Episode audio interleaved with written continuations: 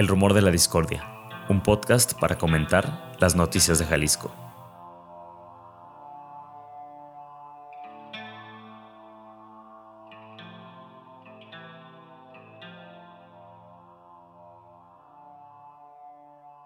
¿Qué onda, Ángel Melgoza? Pues con un programa basura y no porque sea mal programa. Al revés, tenemos a dos invitadas que nos da muchísimo gusto que estén aquí, pero vamos a hablar de este problema, que es un problema mundial, pero pues qué es lo que está pasando con la basura acá en Guadalajara. Maite Cortés, Atena Tamayo, bienvenidas. Muchas gracias por Muchas acompañarnos. Gracias, gracias Ángel, gracias José. Gracias a ustedes por venir.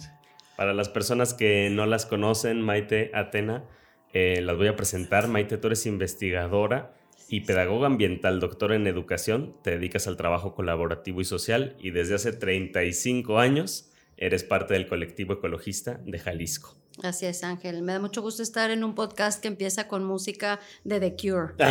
sí, no, yo viendo The Cure, que es el podcast que quiero oír siempre, oír siempre. Todas nuestras regalías de la gente que nos ve se van a The Cure, ni modo. Por eso pueden comprar tazas también para, sí. para apoyar. Y Atena, tú eres estudiante Atena de Ciencias Genómicas en la UNAM, uh -huh. eres parte del colectivo 11 y nos vamos. Ahorita nos cuentas que ya somos 8 o 7 y nos vamos. y las dos son parte de la red Libérate del Plástico México.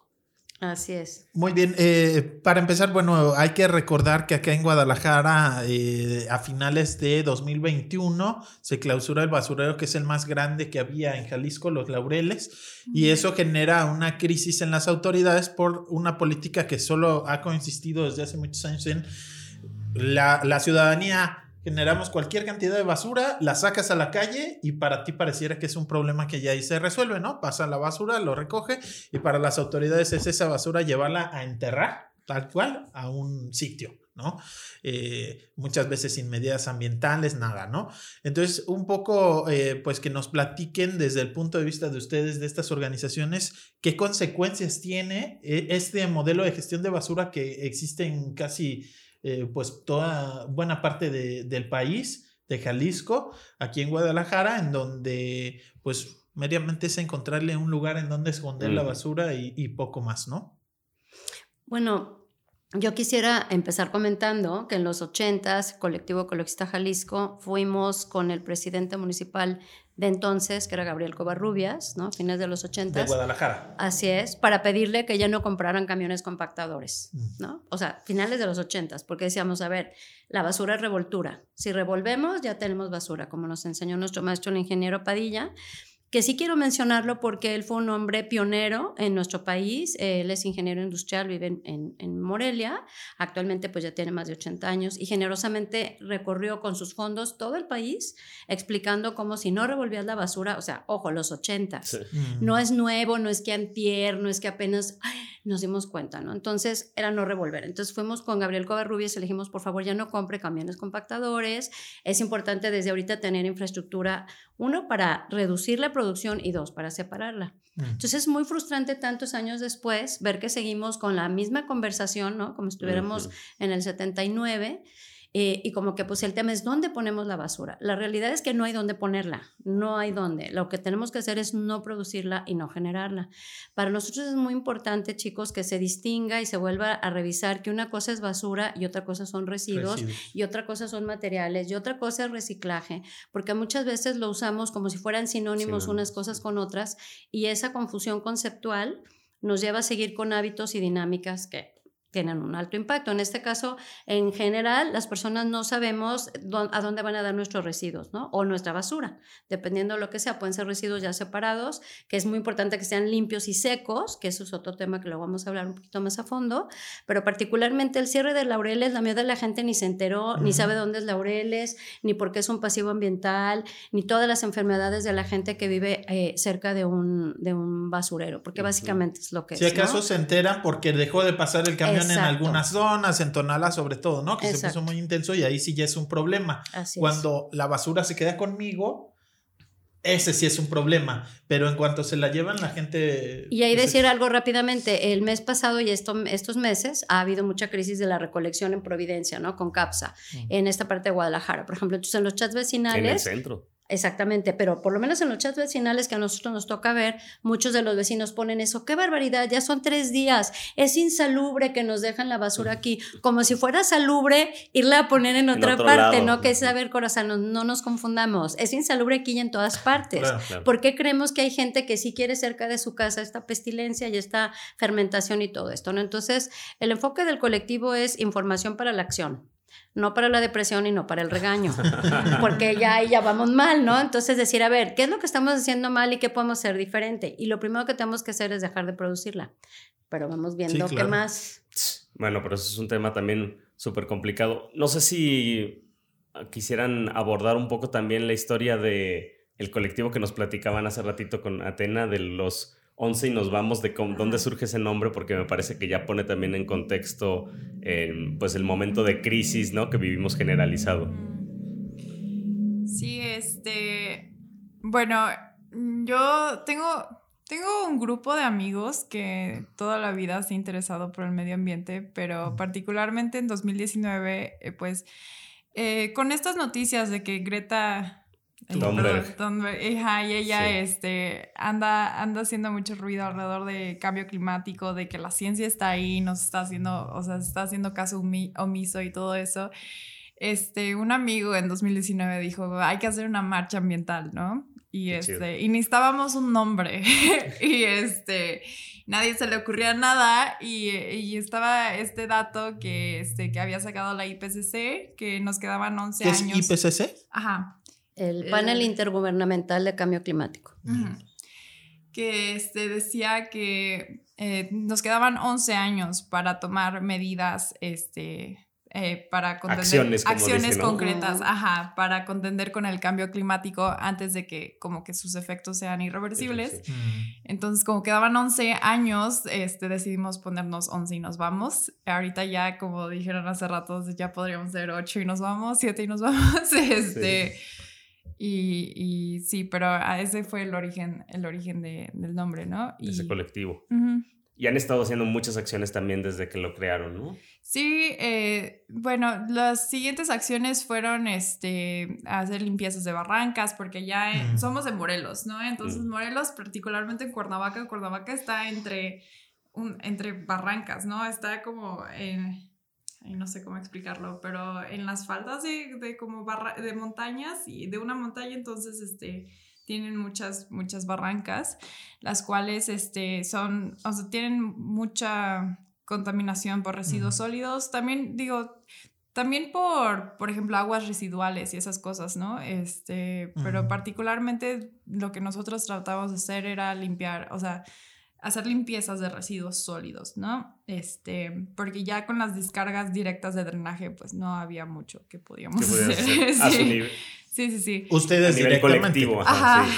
Este, entonces hacíamos limpiezas de residuos sólidos y pues conforme te vas metiendo en los temas, te vas dando cuenta que esas no son o sea, nunca vas a acabar con el mm. problema recogiendo la basura, ¿no? Mm. Eh, eh, la solución es justamente lo que decía Maite, dejar de generarla, dejar de, o sea, no, no debe de terminar en la barranca, vaya, y este, y bueno, es un problema complejo.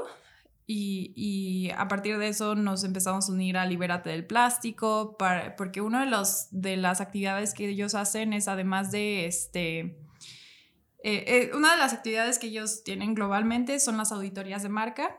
Y lo que hacen en esas auditorías es este, en limpiezas, puede ser también en tu hogar, no necesariamente en una barranca, pero pueden ser en medios naturales, en la playa, este, en tu casa. Lo que hace es tomar los residuos plásticos y registrar las marcas de los residuos este, de, esos plásticos. Y esos, esos datos se los mandas a ellos y cada año sacan un reporte este, diciendo cuál es el mayor como contaminante por plásticos. como que empresas están generando mucho más.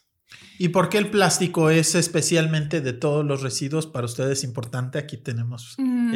algunas muestras. Unos ejemplos. No son termos de. Se trajeron no basura residuos para explicarnos un poco por qué el plástico es algo especialmente sobre el que hay que poner atención.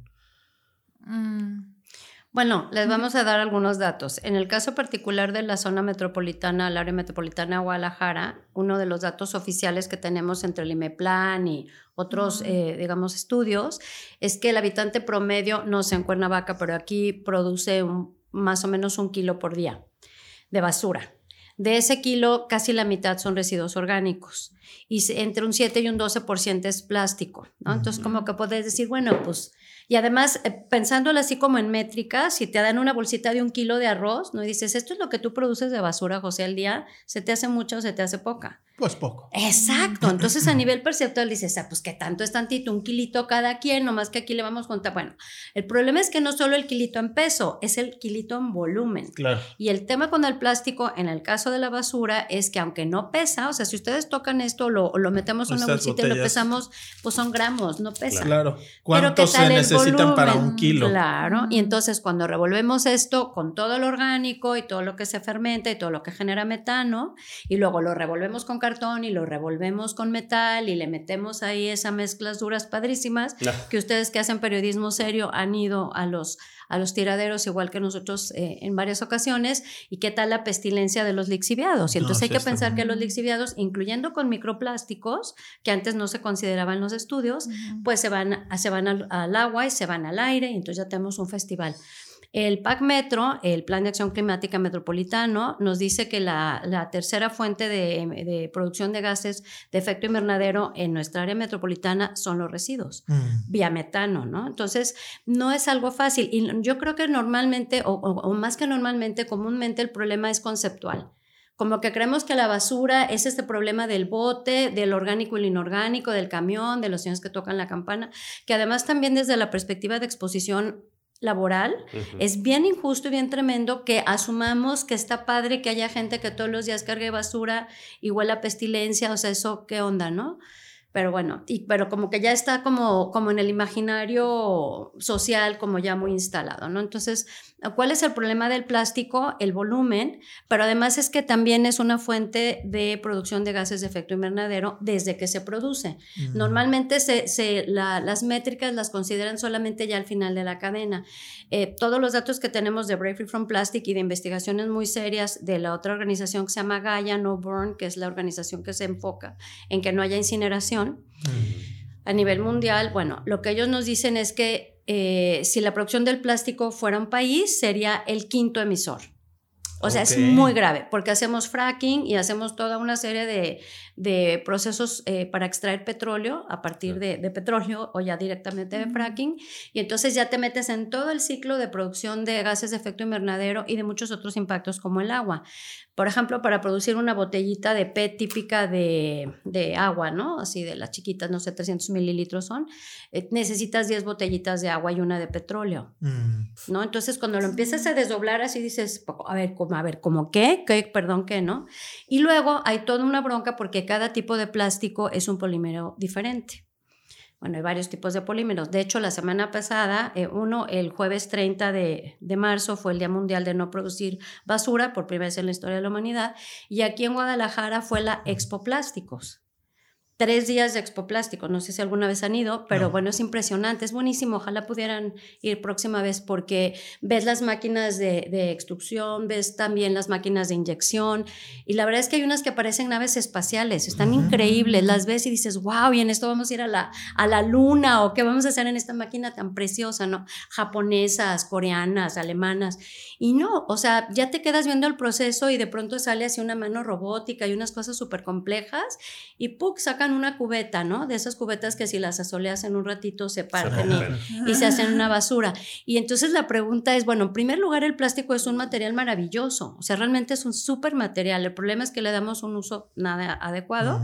Y el otro problema es que ya los procesos para realmente poderlo reciclar varían, como dicen, varían dependiendo de dónde estés. Por ejemplo, esta película que es de polipropileno, que es maravillosa. de, pan, por ejemplo, exacto.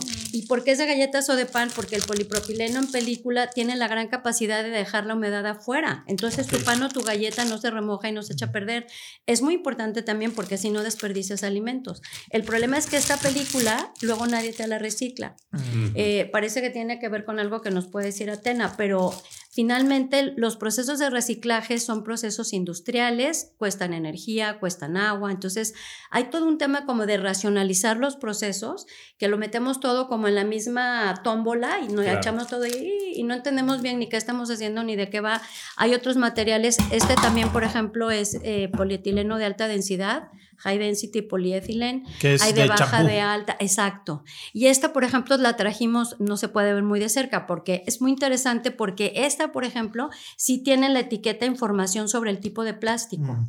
Y hay muchos envases y empaques y embalajes que no te dan ninguna información. Entonces, si Mm. tú quieres hacer un- una buena segregación, pues tienes que andar adivinando cada plástico de cuál es, si tiene ombligo, si tiene número.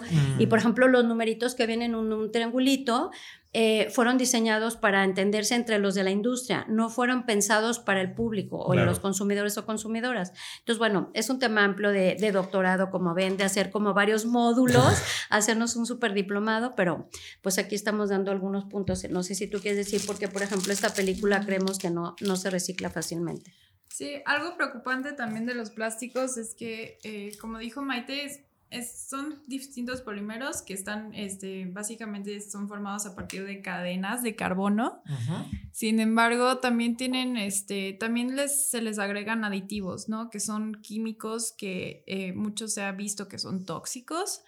Este, y, y esos dichos químicos se, se liberan tanto al ambiente y también, este, pues, enferman a las personas, ¿no?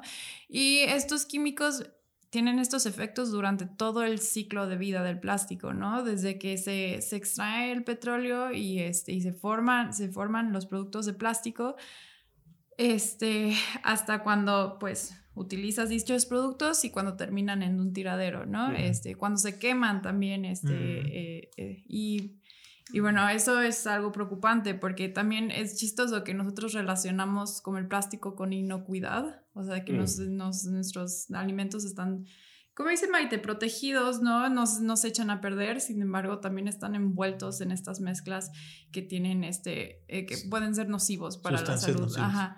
Y ahorita hay esfuerzos, este, justamente ahorita que se está negociando el tratado de plásticos y todo eso, eh, hay muchos esfuerzos para prohibir internacionalmente que, que, esta- que los plásticos tengan este, estos aditivos, ¿no? O por lo menos que se le informe al consumidor, que, que, o sea, el consumidor tiene el derecho de saber que las envolturas o los productos plásticos que están consumiendo tienen, este, tienen químicos tóxicos, ¿no? Que pueden ser nocivos para su salud. Serían como estas etiquetas que puso la Secretaría de Ajá. Salud con el exceso de azúcares, exceso de calorías, exceso de...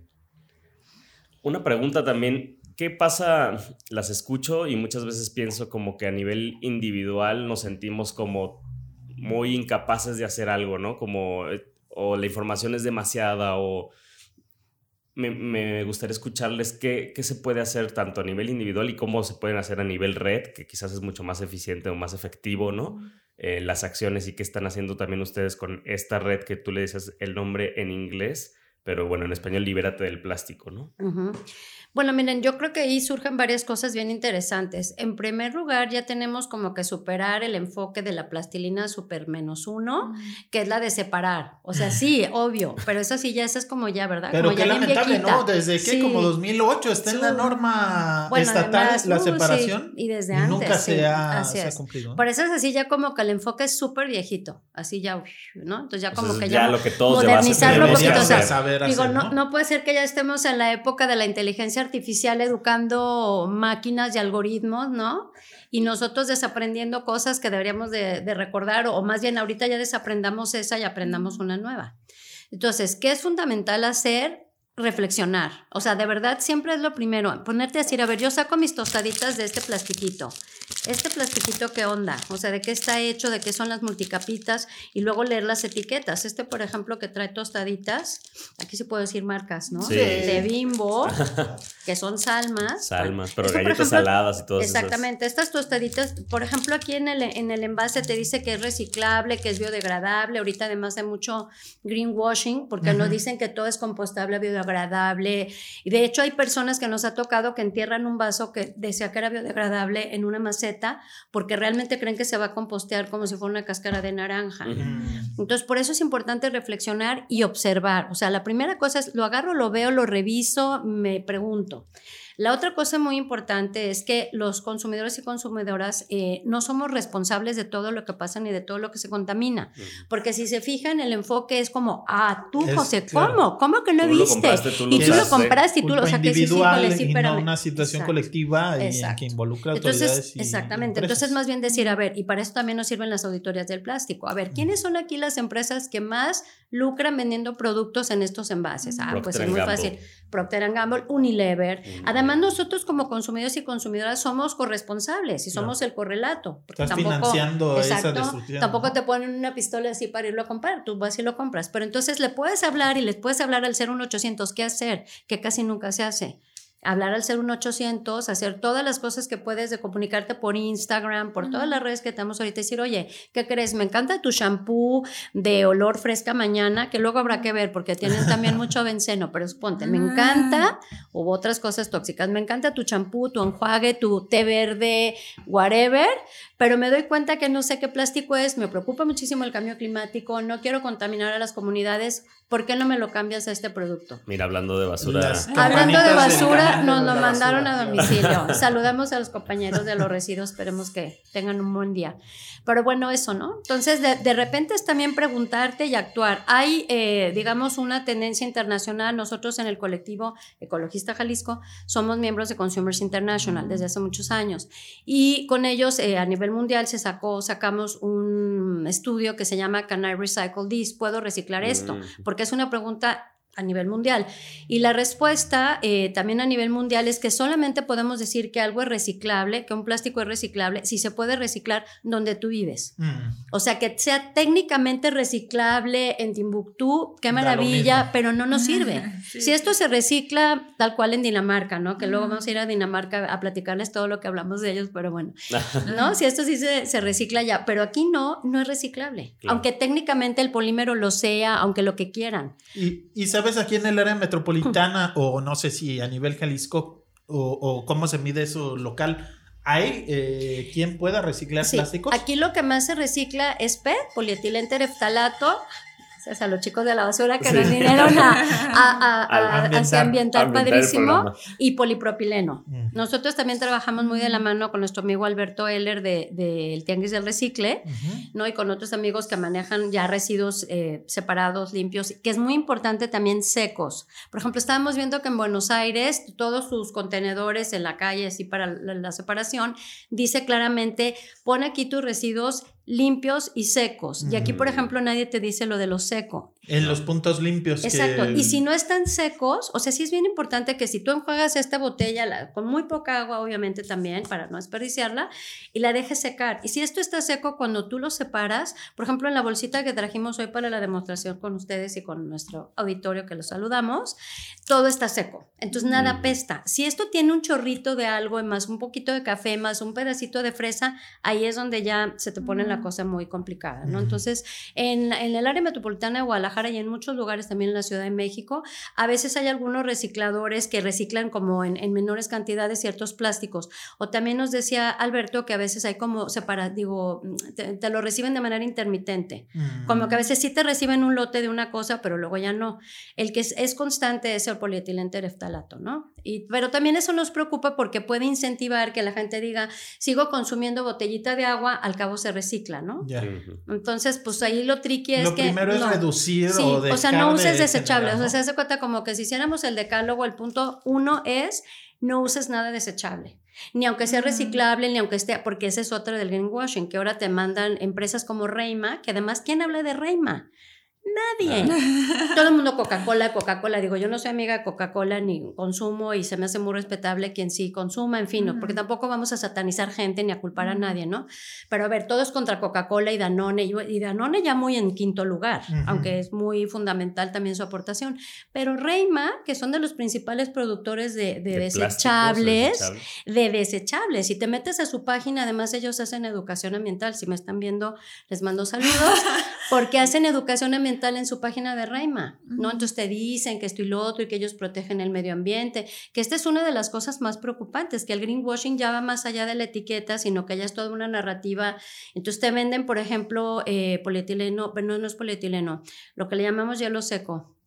Ay, poliestireno, sí, poliestireno Poliestireno, eh, por ejemplo, en estas cositas contenedores para comida, y pero ahora ya le pusieron, ¿verdad? una tintita cafecita. Ah. Como para que parezca. Que... parece que es nos ha pasado, eh, Nos ha pasado en muchos restaurantes que les decimos, no queremos. No, no se preocupen. Es, es biodegradable y es composteable. Y eso es lo que más nos preocupa, porque la gente legítimamente cree que está haciendo un bien.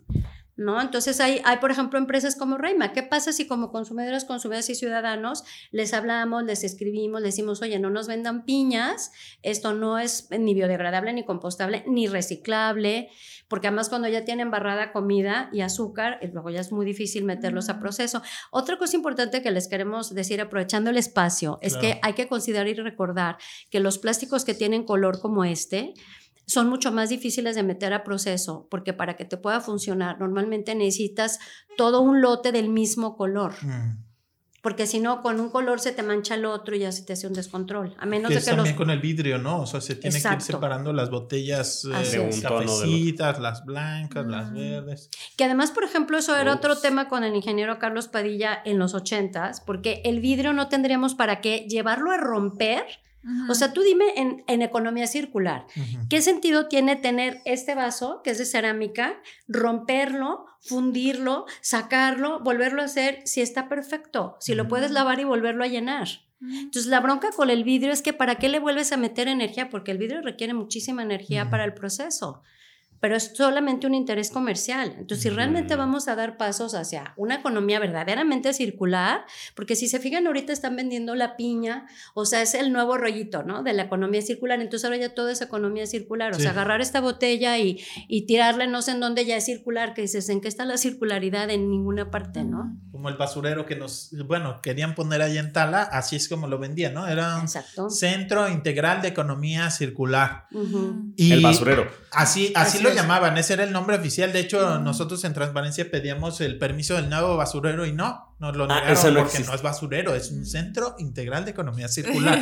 Pero revisabas el, proyecto ejecutivo y era un basurero, ¿no? O sea, era como el 95% del terreno para enterrar basura y luego otra bodeguita en donde iba a haber unas bandas de separación que también existían, se suponía en los laureles y jamás funcionaron eso bien documentado, ¿no? Entonces, o sea, nomás es ponerle palabras bonitas a la misma práctica que ya se hacía en los laureles y querían hacer en, en Tala. ¿Qué es lo que pasa, eh, Atena? No sé si nos puedes eh, eh, contar en los ecosistemas, o, sea, ¿qué es lo que ocurre cuando hacemos lo que estamos haciendo en, la ciudad de Guadalajara, en muchas otras, que es todos estos residuos los revolvemos, los hacemos basura, revuelto orgánico con inorgánico, vidrio con plásticos y todo, y simplemente vas y lo entierras en un punto. El problema es que, por ejemplo, sobre todo es cuando mezclas orgánicos con inorgánicos, ¿no? Porque los orgánicos sacan estos lixiviados, como había dicho Maite, que son, los juguitos. Son la cosa más nutritiva que existe para, para las plantas, sí, pero cuando se mezclan con basura inorgánica, eso se vuelve súper tóxico, súper tóxico. Entonces, algo que pudo a ver, se pudo haber reintegrado al suelo y ser beneficioso, se vuelve este, algo súper tóxico que si, si estos este, rellenos sanitarios este, o, sitios, sitios de disposición final no tienen eh, este, las condiciones necesarias, por ejemplo, para que no se filtren al subsuelo, este, terminan contaminando mantos acuíferos y por eso, por eso hay muchos problemas con las comunidades aledañas a estos, este, eh, por ejemplo, hay muchos también tiraderos clandestinos y cosas así. Es un problema para ellos porque se contaminan sus fuentes de agua, se contamina su suelo y, y estas comunidades tienen muchas, eh, mucha mayor incidencia a enfermedades, por ejemplo, digestivas y este y bueno, esa es otra cosa. Maite ah, alguna vez me comentó que justamente teniendo a los vecinos diciendo es que no pasa el camión de la basura y todo eso, o sea, parece que tienen el derecho humano a, generar basura, ¿no? Sin embargo, eso a mí me asusta porque creer que tienes el derecho humano a generar basura es creer que tienes el derecho humano a violar los derechos de alguien más, ¿no? Porque al generar basura violas, se violan derechos. O sea, cuando tienes estos este, tiraderos clandestinos que contaminan suelo, que contaminan aire, que contaminan este... O sea, que terminan perjudicando el, la vida de, muchas personas en, en, en muchos sentidos pues sí, estamos violando los... Eh, también es, una, es el problema de plásticos y de residuos, también es un problema de, de, derechos humanos, ¿no? Que como siempre se, termina, eh, se terminan vulnerando los derechos de las personas más este, vulnerables. Vulnerables, sí. Sí, y... En ese sentido también a mí me gustaría hacerle una pregunta a Pepe que creo que puede ilustrar algunas cosas y que podemos ir complementando sobre un texto que estabas por ahí proponiendo, que vas a escribir, pero como los efectos, decía Maite, sí deberías de hacerlo sobre los efectos como locales eh, que tienen, por ejemplo, un, basurero, ¿no? Como, no sé si hablabas tú específicamente del cierre de Laureles, de la comunidad que está ahí, de las veces que has visitado la gente que está y que puede decir con su testimonio, pues todas estas afectaciones desde también, no, digo como vivencial, ¿no? ¿Cuál es, cuál es el valor también, no sé si de entender o escuchar este tipo de de expresiones eh, desde la persona que lo ha, lo ha sufrido, ¿no? Quizás es, muy valioso acercarnos a esas historias. Es bien importante, eh, eh, como nos dice Atena, o sea, finalmente esa basura que creemos tener el derecho a generar y que me lo resuelva, ¿no? Que el gobierno me lo resuelva y se lo lleve bueno, pues eso se lo va a llevar a otras personas que en, muchos casos ni siquiera generaron basura, ¿no? O sea, son comunidades más sustentables, rurales y que llegan a, pagar eh, ahora sí que nuestra basura, ¿no? Las consecuencias de nuestra basura. En el caso de Laureles, que era el más grande que había en Jalisco eh, y que sigue ahí, eh, ya no se le está llevando basura, pero el espacio la montaña de basura, alguna vez le sacamos el cálculo, eran más de las dimensiones de la montaña de basura que acumulamos ahí desde los años 90. Eh, está en Tonalá, pero muy cerca del Salto y de Juanacatlán. Eh, eran más de 20 eh, pirámides del sol de mm. Teotihuacán, ¿no? Esas que ves las fotos y ves los monitos así hasta arriba, chiquititos, bueno, más de 20 era el, volumen de, ese espacio. Y bueno, pues hay comunidades en, en Tonalá como Puente Grande, como Tololotlán, las cabeceras municipales del Salto y Juanacatlán, que están a menos de 5 kilómetros. Y por ejemplo, en incendios se veían afectadísimas pero en Tololotlán, que está, digamos, mm. del lado de eh, la pendiente, está el basurero, luego está el río Santiago, a menos de un kilómetro de ese basurero, y eh, digamos que hacia allá corre naturalmente el agua, ¿no? Entonces, todos los lixiviados en las lluvias, nosotros los llegamos a ver, ríos, eh, pues cafés, ya casi color petróleo, pasaban junto a cauces de Tololotlán. ¿Esos son ecocidios? Yo ¿Se puede denominar así? Pues yo pensaría que sí, o sea, porque si te pones a ver así que el polígono y qué está pasando, y además en los ciclos biogeoquímicos, porque esa es la parte líquida, y luego tienes la parte gaseosa, y luego tienes la parte, ¿no? Porque, por ejemplo, el metano que se está produciendo y que calienta el planeta, que decíamos, si tiramos la basura hace 10 años o 12 años, esa basura revuelta con orgánicos ahorita sigue calentando el planeta. O sea, nuestros, nuestros actos de hace 10, 8, 6, 15 años sigue teniendo efectos ahorita. Como que uno siente que ya fue y la aventó y pues allá se quedó y no, o sea, está en activo. Yo creo que eso es algo que tenemos que empezar a meter más y a, como a, posicionar mejor en la narrativa y en el enfoque y en el, ¿cómo te diré? En el entendimiento de la problemática, que todos los efectos siguen vigentes de alguna manera, están activos desde que empezamos en la cadenita hasta que le seguimos. Si nosotros en el área metropolitana más o menos nos traemos un kilo por persona, porque hay datos de más, menos, por, ahí vamos, ¿no?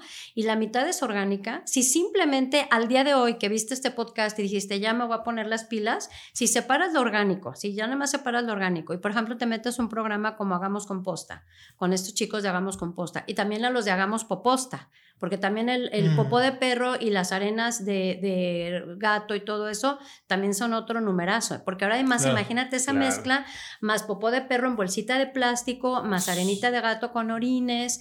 Ahora, hay que recordar que todo eso que apesta horrible no es más que el ciclo del carbono y el ciclo del nitrógeno, o sea, parte de los ciclos biogeoquímicos, simplemente nosotros orinamos, ¿cierto? Bueno, esos orines, y nosotros por eso queremos que ya se vayan, porque si los dejas empieza a oler muy fuerte. ¿Por qué? Porque precisamente es carbono, hidrógeno, oxígeno, nitrógeno, o sea, las mismas cadenas de chon en diferentes eh, acomodos, ¿no?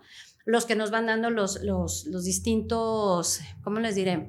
Las células, las moléculas, los procesos, las hojas de los árboles, nuestra piel, la cáscara de las naranjas. Entonces, eso es lo que no alcanzamos a ver. Entonces, queremos el ciclo en un pedazo, pero en el otro pedazo no le damos manejo. Y ahí es donde se nos viene la bronca. Entonces, si ya separamos al día de hoy, de veras quitamos lo orgánico o lo composteamos bien en nuestro jardín o nos metemos un programa así si no lo podemos, eh, digamos, nosotros darle manejo, ahí ya tendríamos así un diferencial tremendo. Si además le bajas a la producción, tú solito dices, a ver, voy a guardar esta bolsa. Miren, por ejemplo, si compran una lechuga o la producen y luego la envuelven en un trapo de algodón, en un secador de los que usas ahí para tu cocina, y lo guardas aquí, le pones una liguita y lo metes al refri, te dura un mes. Mm y ya no desperdices alimentos, no se deshidrata, porque esa es una maravilla del polipropileno. Pero si usas el polipropileno, lo tiras y lo tiras y otro y más y, nunca le das este, ningún reuso. Ahora, también hay que hablar con los que producen el pan, por ejemplo, y pedir que te lo puedan entregar. ¿Se acuerdan cuando entregaban muchas cosas en papel encerado, por ejemplo?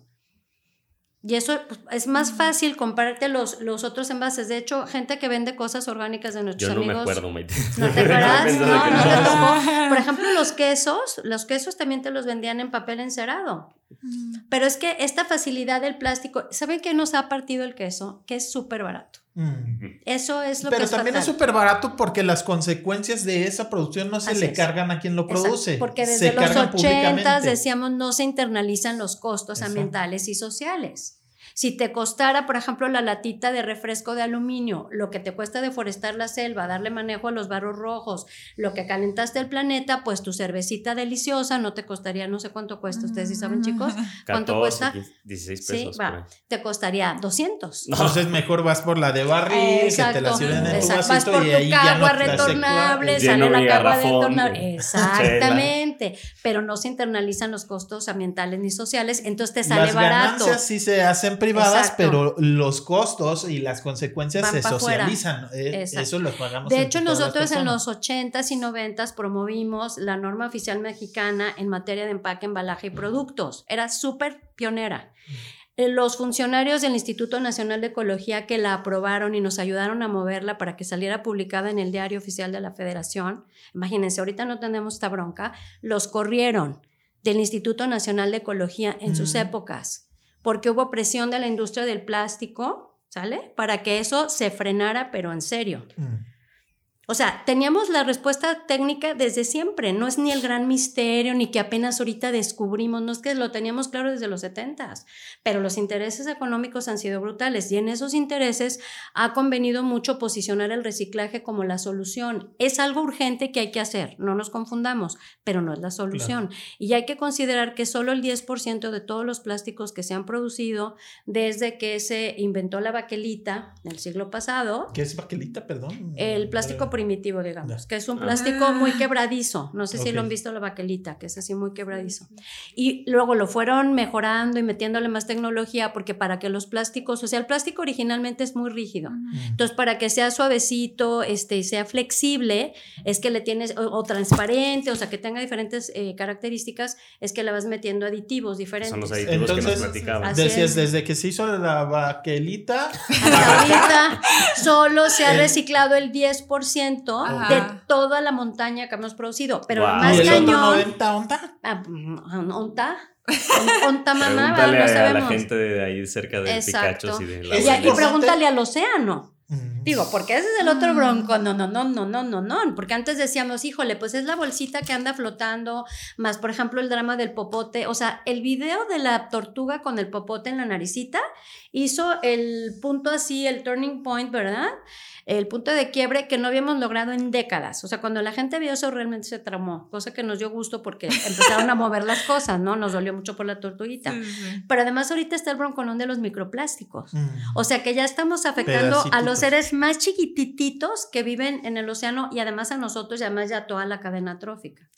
Eh, eh, tú me platicabas, Maite, volviendo un poco a los sitios a donde se va nuestra basura, eh, que les estabas comentando en estos chats vecinales a dónde se va la basura, porque es importante saberlo, digamos, a nivel local, esto que estoy generando de basura y que pongo afuera y se la llevan, ¿a dónde va para? A nosotros nos parece muy grave, chicos y chicas, que todo sea tan abstracto. Es así como la basura, el planeta, como si estuviéramos jugando lotería, ¿no? Así, uh, quién sabe dónde está.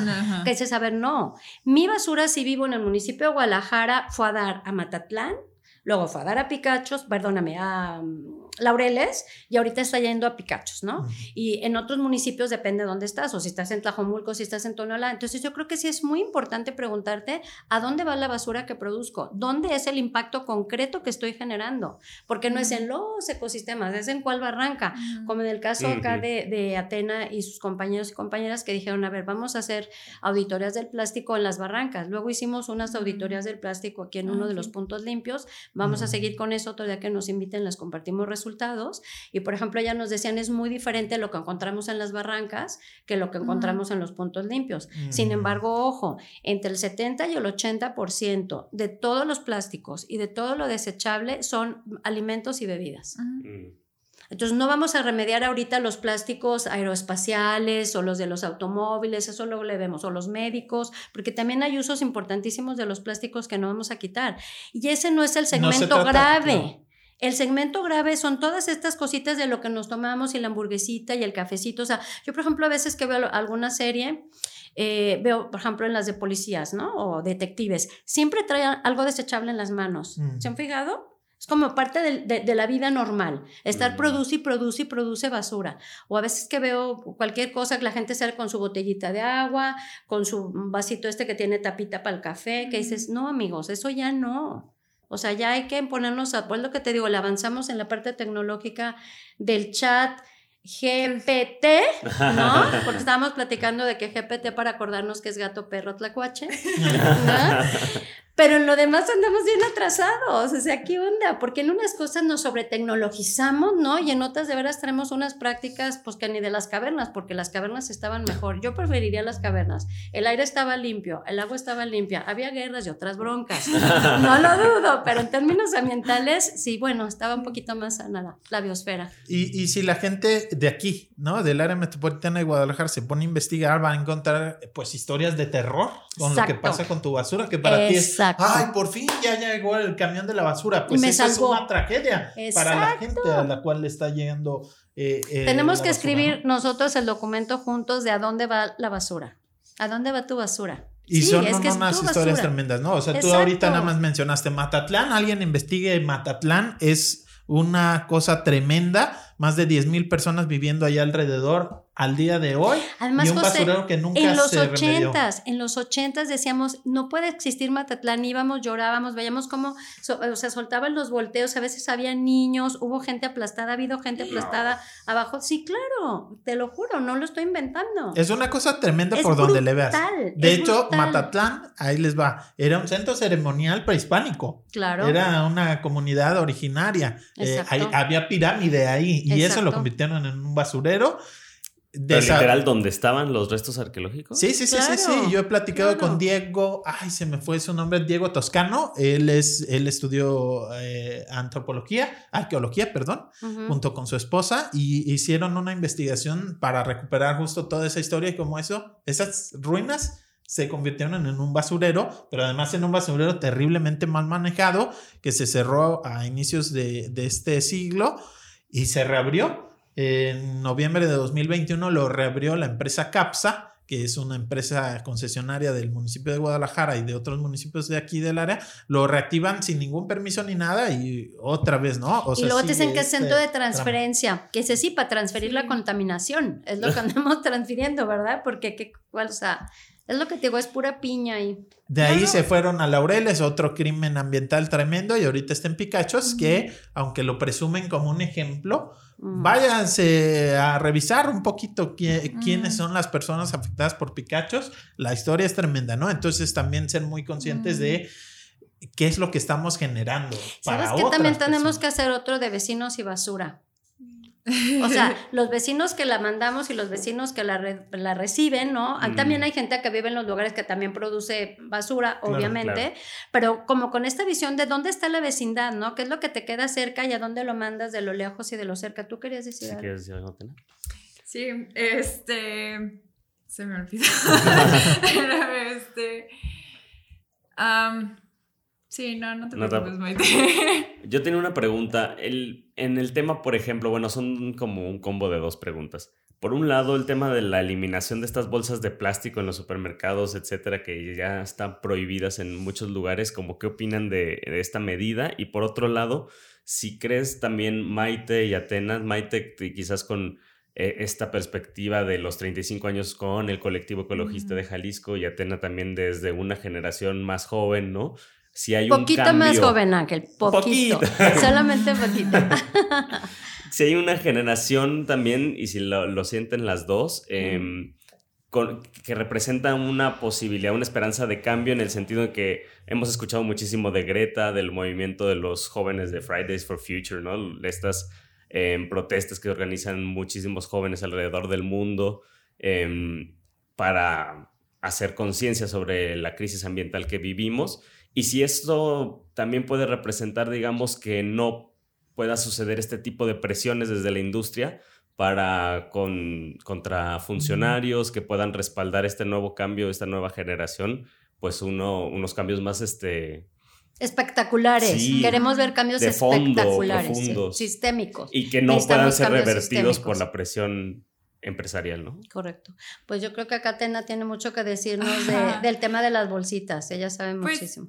En cuanto a la cosa generacional, ahorita este. Pues como me he estado metiendo a lo de los plásticos, me he estado metiendo a, a investigar y este, algo que sí me ha impactado mucho es que como decía Maite, esto no es algo nuevo. O sea, esto es algo, ya hubieron crisis, ya, o sea, todo este movimiento que hubo en los noventas y después de recicla y que no sé qué, respondió a una preocupación de los consumidores sobre el plástico, ¿no? O sea, esto, esto por lo que estamos pasando ahorita ya pasó.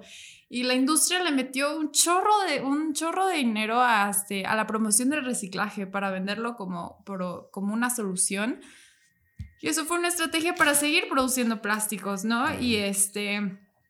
Y ahorita, eh, como dice Maite, que queremos dar información no para la depresión, pero yo creo que sí para la indignación. O sea, yo creo que sí nos debemos es una muy buena Nos debemos de indignar y este, no es, no es posible que esto siga pasando y yo creo que eh, a mi generación le toca que no, no nos dejemos de engañar, que no nos sigan vendiendo estas falsas soluciones porque ya no queremos otra tercera crisis, ¿no? Es la, diferencia de la crisis que, con la que Maite peleó y la crisis de ahora es que ahorita ya estamos topando con límites ambientales, ¿no? Ya, ya tenemos este problema grave de cambio climático, tenemos muchos problemas ambientales complejos que, este, que hace, no sé, 20 años eran, este, por lo menos no eran tan visibles, ¿no? Este, sin embargo, ahorita yo creo que ya, ya, este, ya la Tierra no nos da para, para equivocarnos esta vez, otra vez, ¿no? Y, este, y dejarnos llevar por, por estas este, soluciones de, de reciclaje y cosas así, que vuelvo a decir, o sea, son importantes. Al final, los residuos plásticos que sí se tengan que generar deberían de estar hechos para que, para que se reciclen o para que se biodegraden, ¿no? Sin embargo, son los, los necesarios. O sea, lo principal en lo que nos debemos enfocar ahorita es que se reduzca este, la producción de plástico, que ahorita la industria prevé que para el 2060 este, o 50 se triplique, ¿no? no. Este, o sea, entonces, este Sí, definitivamente no debemos de permitir que la producción de plástico se triplique para el 2050 ni, ni el 60, ¿no? Este. Y, y, eso tiene que ver con que la industria del petróleo, pues ahorita ya va a haber más electromovilidad, que también tiene su parte de muchas piñas, ¿eh? Porque hay que considerar que para poder hacer autos como los que hacen en Tesla, mm. sigues haciendo minería y sigues generando unas huellas de carbono y de agua de miedo, pero bueno. Más allá de ese punto, lo que está viendo la industria del petróleo es que pues ya no van a vender tanto para la movilidad. Entonces nos sobra petróleo. ¿Qué vamos a hacer? Plásticos. ¿Sí? Entonces hay como hay una migración muy fuerte. Eh, algo importante que tomamos también en nuestros cursos técnicos, por ejemplo, con la doctora Lorena Ríos, ella es la directora del Laboratorio de Química de la Universidad de Wisconsin. eh, Campo Superior, y lo que ella nos explicaba es que en realidad necesitas muy poquito petróleo para hacer muchísimo plástico. O sea, peor de todo es que rinde muchísimo. Mm. O sea, es todavía más preocupante, ¿no? Entonces, ¿qué es lo que está haciendo la industria? Pues ahora más plástico, porque para todo vamos a necesitar más. Entonces, no es un problema que ahorita se vea una tendencia a que baje, sino a que suba. Mm. Y yo creo que tiene que haber también mucho más eh, diálogo, no confrontación, pero mucho más diálogo con la industria del plástico. Eh, este es el tercer año que asisto a la Expo Plásticos. Eh, que la verdad siempre me duele el estómago, pero Mm, es importante ir. Y bueno, pues finalmente mucha de esa gente no es gente mala, horrible, que todos los días se levanta a hacer el mal. O sea, es gente que muchas veces legítimamente cree que la tecnología y que el esto y lo otro y no sé cuánto. Y a veces, bueno, en las pláticas ellos dicen que los ecologistas y los ambientalistas inventamos datos, que no entendemos, que dices, pues a lo mejor ustedes tampoco, ¿no? Y estaría padre sentarnos con ellos a decirle, a ver, dígame realmente aquí dónde se recicla esto. Y va. Pero si se fijan, estamos como en clusters, ¿no? Así como que en bolitas, la bolita aquí como en las bolitas de los salones, ¿no? Una bolita allá, otra acá. Entonces, necesitamos generar eh, diálogo, necesitamos generar diálogo serio técnico, no de confrontación, no de descalificación, realmente de entendimiento. Decir, a ver, ustedes quieren vender esto, está bien, hay cosas que nosotros necesitamos, otras que no están bien porque sí nos están vendiendo engaños, pero en la parte que no, ¿qué podemos hacer diferente? Y además necesitamos que nos den más información abierta, porque la verdad si es un galimatías tú ponerte a ver esto que fue, y además un bronconón es que no hay eh, claridad en los etiquetados. Ujú. Entonces no sé si se han fijado que cada empaque que tú agarras tiene diferente monito, diferente flechita, o sea, Ujú. cada quien pone lo que, lo que se le Ujú. ocurre. Entonces, si hay como demandas y peticiones bien claras de qué y cómo podemos hacer. Lo primero que queremos hacer es que se hagan soluciones sistémicas, estructurales, ya no pedacito aquí, pedacito allá. La otra cosa muy importante es que sí se explicite a dónde va mi basura, no mis residuos, mi basura y a qué personas, y a qué comunidades, y a qué ecosistemas concretos estamos afectando. A mí me impresionó mucho que cuando fue la pandemia del COVID, la gente sí traía al día, incluso por ejemplo yo alucinaba los tapetitos esos que eran una payasada, Mm. que además es un plástico que no se recicla, Mm. ¿no? ¿Y dónde están los tapetitos? ¿Ustedes saben? Yo tampoco. ¿Dónde están todos los cubrebocas? No. Las caretitas, el cosi. Ujú. Ah, porque eso sí, bueno, ahí la gente pagaba millones y yo no me burlo, lo respeto, entiendo que legítimamente la gente cuidara su salud. No sé si era la forma de cuidarla, pero lo entiendo. Sin embargo, me parece muy grave que la gente sí se pudo movilizar a eso y no se puede movilizar a esto. Claro. ¿no? Entonces, pues, ¿qué es lo que tenemos que mover en el mensaje para que haya una, una reacción diferente? Pero ahora sí, algo que quería comentar es este. Todo este esfuerzo, por ejemplo, de ponerle a cosas que no son reciclables el signo de las tres flechitas, diciendo todo este greenwashing. O sea, yo creo que muchas veces los consumidores nos sentimos sin poder, ¿no? Nada más que la muestra de que nos estén activamente tratando de engañar o tratar de calmar nuestra conciencia es de que sí tenemos este, el poder, ¿no? De que sí, o sea, necesitamos ser engañados para que justamente no generar esta, esta, esta oposición. Sin embargo, este, o sea, yo creo que ese es un síntoma de que, o sea, sí tenemos cierto poder y sí podemos, este, sí podemos y debemos de reclamar nuestro derecho a un ambiente sano y este, y pues bueno. sí. Y nuestra corresponsabilidad, ¿no? Porque es nuestro derecho, pero nuestra corresponsabilidad.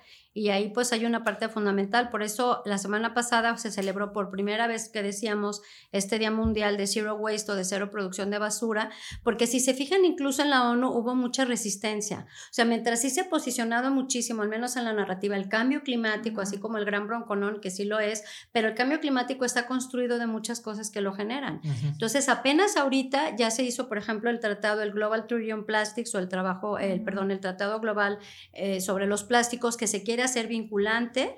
¿Qué podemos hacer los ciudadanos y consumidores? Ver en el Senado y ver con la parte de la gestión de nuestras autoridades que nos representan que sí lo firmen y que sí lo cumplan, Ujú. por ejemplo. Y eso está así como en la nube ya, quién sabe. ¿Es en dónde. estos momentos ya se está Sí. aprobando o algo Sí, así? no, ese ya se aprobó. Ah. Se aprobó el año pasado y ahorita ya se están en las rondas de negociación de ya de las, de las cosas concretas. Ok. A lo mejor le pueden preguntar al chat GPT que les diga el Global Trillion Plastics qué onda, pero ya fuera de bromas sí. es algo importantísimo de saber y de apropiarnos, ¿no? Sí. Porque es como, el- el- es como la Convención Internacional eh, de todo lo que tiene que ver con, con la conservación de, de todos los seres biológicos, ¿no? O sea, es que es la CBD, eh, pero no es de la marihuana, ¿no? Para que lo entiendan. Esa Ay, me suena. el Tratado de las Especies. Ahorita se me fue el, el nombre. Pero es la otra Ah. convención de la ONU importantísima que tiene que ver con la, con, con la conservación. biodiversidad. Ajá, exactamente, Ajá. gracias, el de la biodiversidad. Que se acaban de hacer las reuniones el año pasado en Canadá. ¿no? Entonces son como los tres grandes bloques, el tema de, de los plásticos, no de la basura, de los plásticos, el de la Convención de Biodiversidad, muchas gracias, y el de cambio climático. Una son como las tres cosas, diga. Una pregunta sobre el, el uso, digamos, exacerbado que se dio de los plásticos con toda la pandemia. Supongo que ha habido un pico enorme, ¿no? Sobre todo con- estas entregas deliveries a casa y todo eso. Pues sí. También yo he escuchado de esta nueva tendencia de crear eh, desechables a base de hongos. No sé si algo de eso es una posibilidad como una alternativa al uso del plástico o si tenemos en el escenario del corto plazo, del mediano plazo, alternativas a los plásticos para este tipo de usos.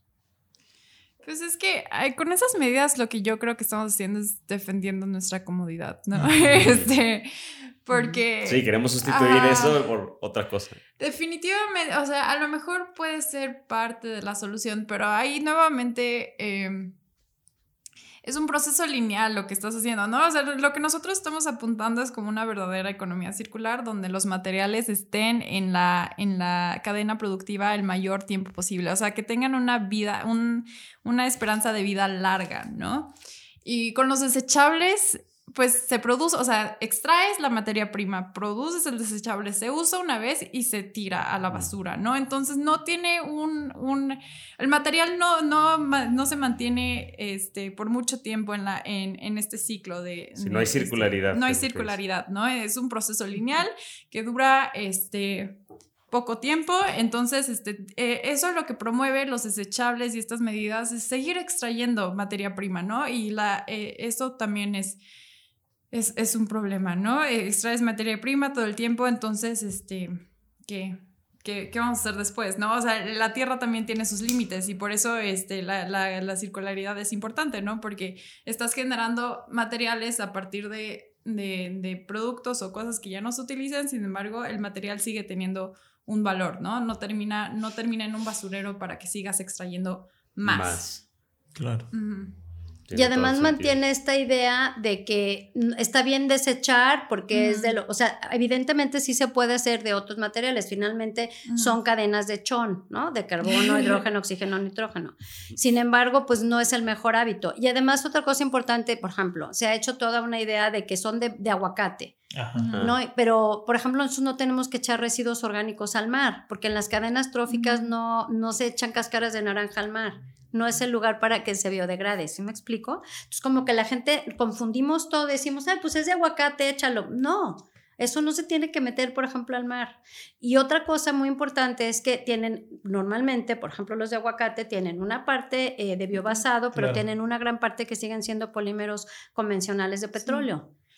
Sí, es también una clase de engaño, ¿no? O sea, de querer eh, liberarte de culpas, por así decirlo. Y además, fíjense, hay países como Alemania que han estado considerando prohibir los biobasados porque te, te complejizan muchísimo los procesos de verdadero reciclado. Mm. ¿sí? Biobasados son estos que están... Que tienen un, un pedazo, por ejemplo, de, almidón de, o tienen un pedazo de, de componentes de aguacate y entonces cuando ya lo revuelves, pues tienes polímero, pero también tienes una parte Ujú. biobasada. De hecho, en, en la Expo Plásticos la semana pasada, parte de, de las conferencias que hubo son al respecto, ¿no? Entonces, y además hay otros que se pueden meter a proceso que dice que son compostables, pero compostas industriales que Mm. alcanzan altísimas temperaturas, no en una composta Mm. domiciliaria pequeña.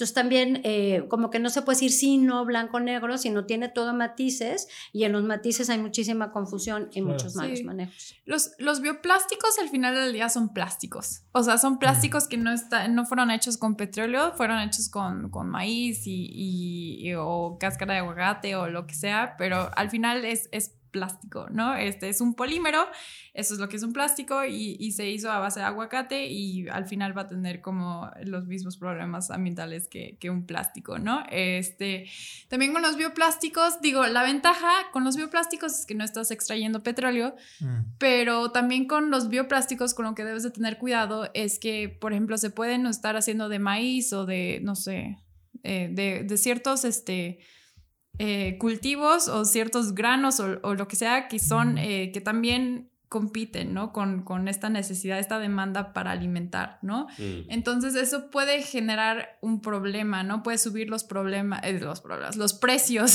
de, de, de, los alimentos y estas cosas.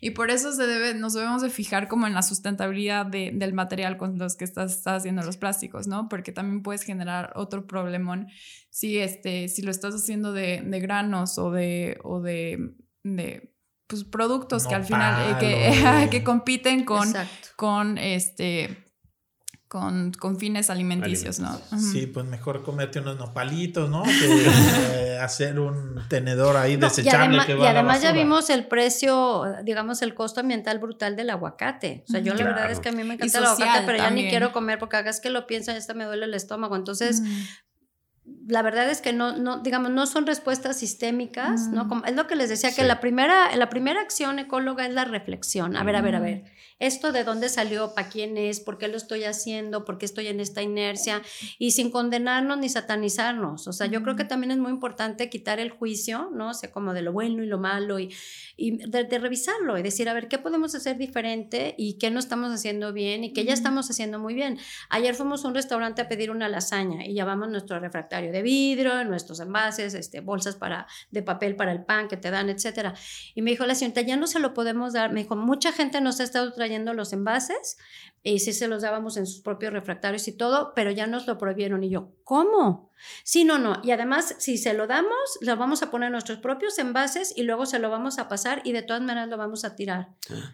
Y yo dije, a ver, no, entonces, ¿qué podemos hacer los consumidores? Escribir una carta de todos nosotros, por ejemplo, a la ANTAD, ¿no? A la Asociación de, de, Tiendas de Autoservicio, a los restauranteros, a la Canaco, o sea, todos los que podemos diciendo, oigan, necesitamos medidas, igual que le hicieron con el COVID, es lo que les digo. ¿Por qué con el COVID si había botecito de gel? En ¿Por qué eso sí y esto no? Y decir, a ver, al revés, si tienes una buena práctica, pues te la premiamos. Y si estás produciendo basura, no te la premiamos. O por ejemplo, nosotros poner, a mí me encanta el café de talado, pero como usan desechables de poliestireno, eh, de reima, ya no les vamos a comprar y aquellos solitos van a ver cómo lo arreglan. Claro. Entonces, todas esas, tenemos que ser más creativos. Y también creo que muchas veces en sus propios procesos internos de un restaurante, de un puesto, ¿no? Que llegues tú con, o sea, le cambias y es como, pues es más difícil para mí, trabajador, hacerlo.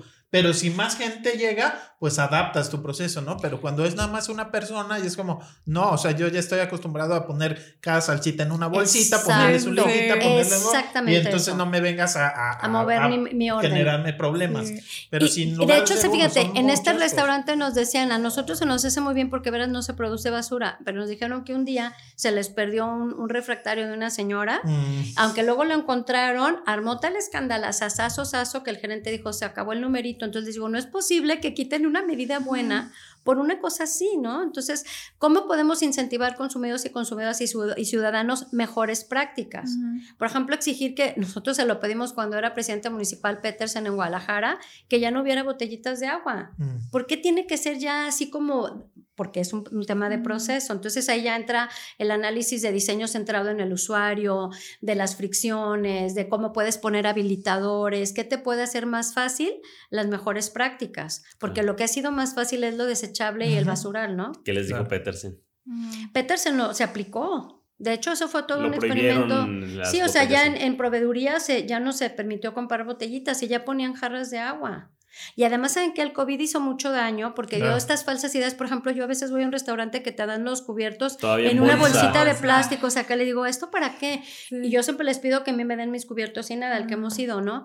Y me dicen, no, es que mucha gente nos lo pidió. Le digo, pues ya explíquenle a la gente que no tiene nada que ver. Y además. No tiene nada de sentido, ¿no? No, vamos a hacer otro. Y pues en el COVID ya se sabe, ¿no? Al principio se, se, sospechaba y todo eso, pero ya luego que se que te pudieras contagiar por agarrar el cubierto que alguien más agarró, pues. O sea, eso nada que ver.